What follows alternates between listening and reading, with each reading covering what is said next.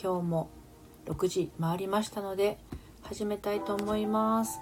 月曜日ですね。7月の5日月曜日、えー、お疲れ様でした、えー、今日はどんな一日を過ごされたでしょうか。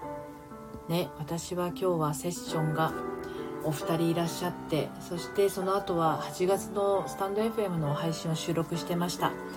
忘れなぐささんこんばんは。ゆりさんこんばんは。りささんこんばんは。ジョジョゆきさんこんばんは。来てくださってありがとうございます。お疲れ様です。あこさんお疲れ様です。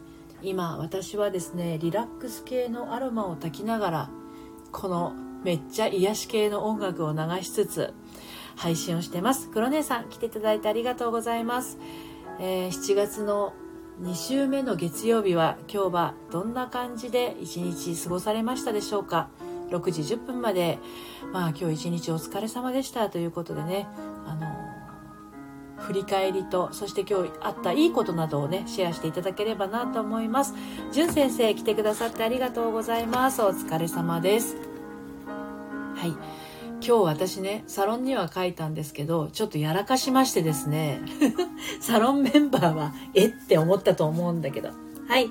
えー、っと、ティンクルさん来てくださってありがとうございます。あこさんお疲れ様です。じゅん先生、のりぴさん皆様こんにちは。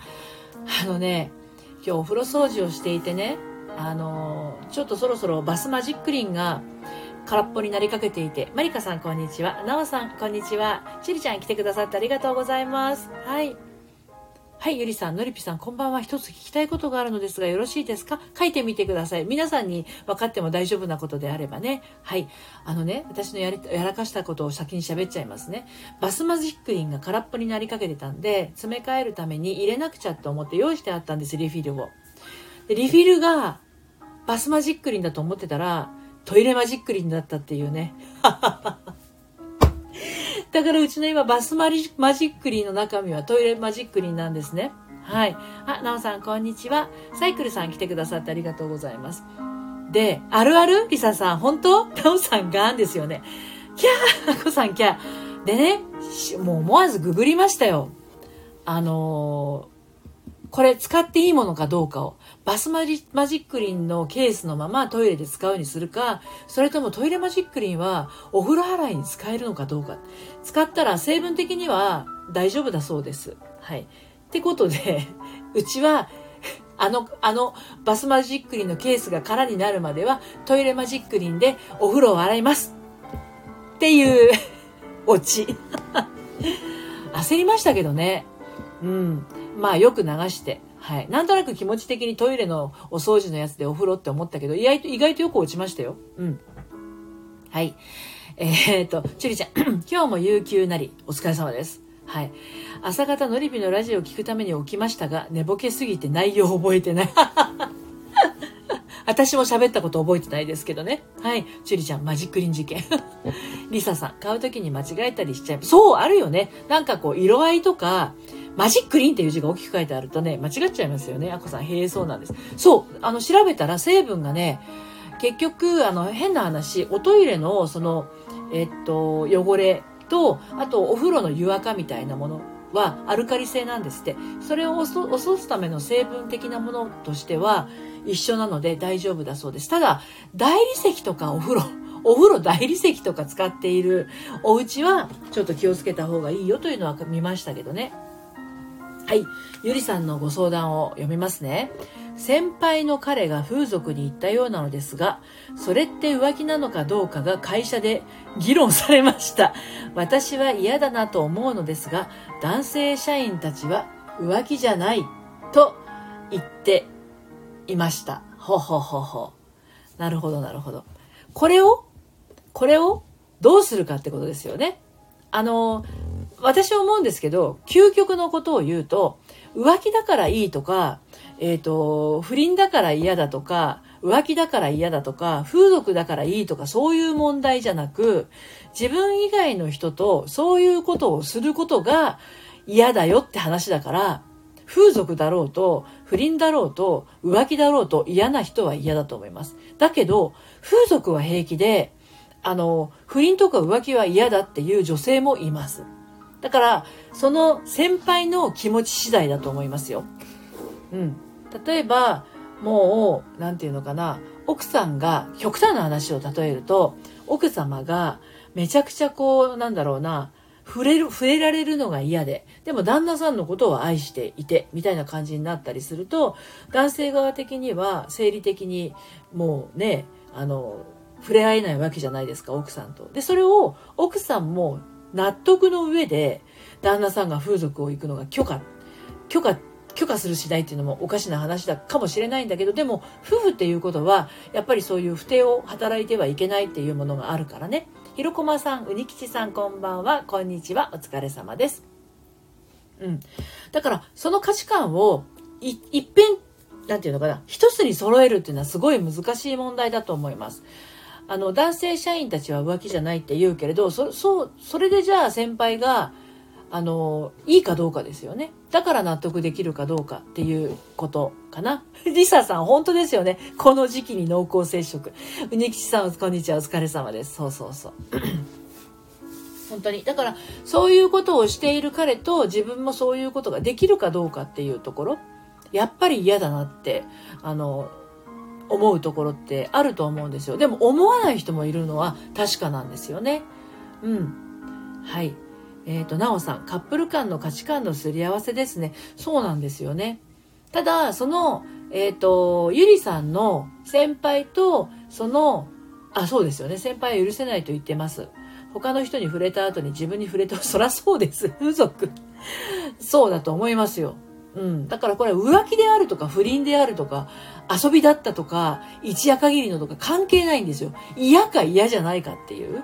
それだけの話。ほら、もう非難合々になって、風俗許せないですね。っていう方もいらっしゃると思います。当然ね。うん。だけど、あの、ゆりさん涙号泣、ゆりせん、あの、じゅん先生も号泣になってるけど、大丈夫な人もいるのも確かですよ。でもそもそも、リサさん私も嫌だ、嫌です。あの、そもそもそのなんでその先輩の彼氏さんが風俗に行くことになったのかっていうことですよね。うん。だから先輩とそういう、なんだろうな、お付き合いの中で、彼に問い詰めた際に、彼は逆ギレしてきたそうです。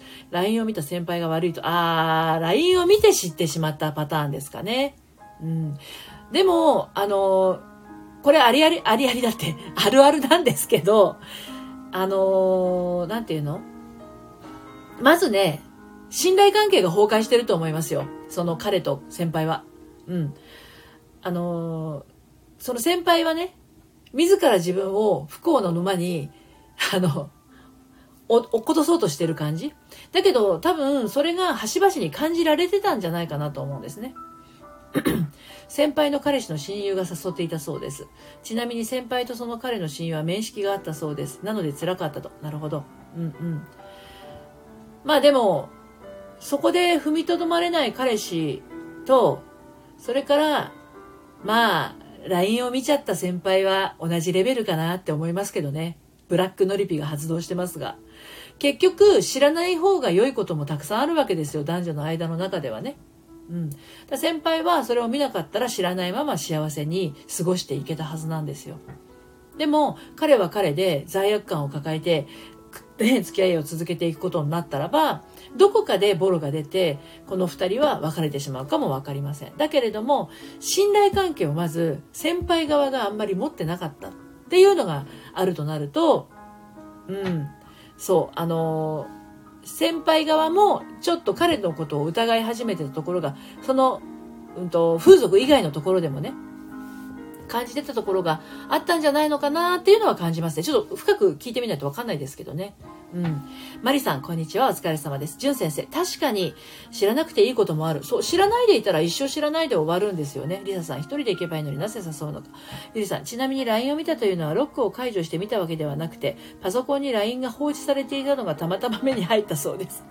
なおさん、彼氏の爪の青さも問題ですね。まあ、あの、いずれにしましても、あの、見てしまった以上、多分信頼関係は今崩壊中だと思うので、まあ、あの、見た、見、見た見ない、ね、なんで見るんだと、なんで見せるような場所に置いとくんだと、なんでそこに、そんなとこ行ったんだとっていう意味で、お互いを、あの、攻撃し合っても、何の、何の、なんていうのかな、えー、っと、なんだろうな、生産、生産的なものが生まれてこないと思うので、一旦離れたらどうでしょうかね。お互いの必要性を感じるために。うん、この状態でお付き合いをしたりとか、この状態で何かこうラブラブな状態になれって言われても無理な話でね。うん、だから本当に相手が必要なのかどうか、本当に彼彼女の信頼関係をぶち壊しちゃった俺はアホだったって気づいてもう二度としないって言って謝罪するか。で、彼女は彼女でそんなものを見てしまった自分。それからそんなことを、なんていうのかな、疑ってしまった自分。そのあたりお互いにちょっと歩み寄らないと難しいんじゃないのかなと思います。はい。伊佐さん、ナオさん、そうですね。爪が甘いです。伊佐さん、ありがとうです。ニキシさん、隠し通してほしい。知らなくても済んだのに、それが腹立ちます。本それ。隠し通して。だから、浮気がバレる、不倫がバレる、それから、えっ、ー、と、そういう風俗に行くのがバレる人は、やっちゃいけないってことですよね。うん。ゆりさん、お互いに逆ギレし合ってるそうです。私は彼が悪いと思ってしまいます。ひどいです。うん。あの、お互い逆ギレし合ってる状態っていうのは、怒りという表面的なものを表側に出している状態で、実はお互い悲しいんだと思いますよ。多分逆ギレ状態を続けてもお互い決裂するだけだと思うんです。で、彼女さんは実は怒っているんではなくて根底では悲しいとか怖いとかひどいとかそういう別の感情があるはずなんですね。そっち側をちゃんと処理してあげないといつまでも逆ギレが続いてしまうし彼は彼でもう一回こう男としてねそういうふうにあのバレてしまった以上引くに引けない状態になってますからここはあ俺は悪いことしたなって悲しませちゃったなっていうところをあのなんていうのかな表現しないといけないんだけどお互い逆ギレし合ってる状態ではそれは絶対できないと思うので今の状態ではあの一緒にいたら余計に相手のことを何て言うのかな刺激し合っていいことないと思いますから、まあ、これで別れちゃうっていうよりかは一旦離れてみるっていうことですね。うん、隠せない秘密は作ってはいけない本当本当そう思いますよ。うん、あの彼も悪いけど彼女も怒りだけではない感情もあるっていうところに気づいてほしいかなと思います。はい。まあこれはちょっと心理的なものにはなりますけれどね。うん、先輩は病気などが怖いそうそうね怖いもありますよねあとは自分と面識のあった彼の親友が彼を誘っていたことが辛かったそうですそうですよねうんいろんな思いが重なってると思いますだから彼のことを怒りまくるっていうのは簡単なようでいてあの簡単だからこそ何の解決にもならないということなんですよね。で、2人がお互いこれからどうしていきたいかっていうところがあるんだけど、でもそれ2人で話し合えないわけですよ。今怒りまくってるからね。だから、えっと、一人一人の感覚感情をちゃんと消化してあげないと逆ギレ状態っていうのは仮の感情ですからいつまでたっても消えないということが起こってしまうしまうんじゃないかなと思います。ということで今日はあっという間にね時間が経ってしまいましたけれどはい先輩の彼氏は先輩にお前が自爆したんだよバカだなと言ったそうです。どういうこと？先輩の彼氏先輩の彼氏は先輩に、お前が自爆したんだよ、バカだなと言ったそうです。え、別れちゃえばだったら。うーん、なんだろうね、それ。あの、なんていうのかな。でも、カッとなってる時だから、あの、そんな言葉も出ちゃうかもしれないですよ。だからこれは本当に、あの、別れようって言った方が、あの、負けっていうところはあるかもしれないんだけど、でもこの状態で一緒にいてもいがみ合うしか出てこないと思いますね。はい。確かに怒り以外の感情もたくさんありますよ。そうそう、それすごい大事なんですよ。うん。これからどうしたいか大事。あ、LINE を見て自爆した。開き直ってるってことですよね。はいはいはい。ニキさん最低。やだ、そんなメンズ。お前が自爆した女だよと風俗くらい誰でも行く。あ、もうそれね、それで、売り言葉に買い言葉で、その彼氏さんが逆ギレっていうか、開き直ってる状態だから、じゃあ、だったら別れましょうって言ってもいいかもしれないですね。この方は、この彼氏さんはこんな状態でいたら、彼の、彼女に対して思いやりも持てないし、これで結婚をしたとしたらですね、また開き直っていきますよ。あの、妊娠したり出産したりしてる間に行ったりする可能性もあるし、ここれ風俗、風俗だけじゃなくて、浮気とか、あとは不倫とかする可能性もある男かもしれない。ここまで言っちゃう人はね。うん、俺が悪かったよって言葉が出ない男はやめた方がいいと思います。はい。そしてこの切れ方はやはり黒なのですから、黒っていうのは、でももう、あの、風俗に行ったっていうのは事実なんじゃないですか？ね。はい。あこさん、今日の報告。今年初のマンゴーを食べてハッピーです。全く違う話ですね。全然とんでもないです。今日良かったことをね、お話ししていただければなと思ったので、全然 OK ですよ。はい。ということで、時間が来てしまいましたので、まあ今日はここで終わりますけれど、また明日ね、夕方の6時にやります。そして朝6時50分からもやりますので、えっと、下のですね、固定コメントのオープンチャットの方から、えっと、ご案内をしております。あと、えっと、大人女子のための幸せな私研究室オンラインサロンというふうに名前が、あの、7月から変わりましたので、もしサロンにご興味ある方はいつでも入れるようになりました。2番目のリンクの方から遊びにいらしてください。はい。ありがとうございました。えー、先輩に伝えておきます。私は仕事へ戻ります。あ、ゆりさん、いってらっしゃい。れなさん、来てくださってありがとうございます。ゆりさん、のゆぴさん、皆様、ありがとうございました。ゆにきちさん、先輩、ファイトです。はい。ゆりさんが悩まないでほしいです。そうです、そうです。ゆり、ゆりさん悩まないでください。本当にね。はい。ということで、えー、オープンチャットにまだ入ってない方はですね、上の一つ目のリンクの方から遊びにいらしてください。今、62名のですね、スタンド FM のリスナーさんが参加してくださってます。はい。ということで、皆さん、今日は月曜日、まだ火曜、火曜、水曜、木曜と続いていきますのでね、夜はゆっくりリラックスして、えー、お過ごしください。美味しいもの食べてね、えー、夜はぐっすりお休みくださいね。はい、最後までありがとうございました。お疲れ様でした。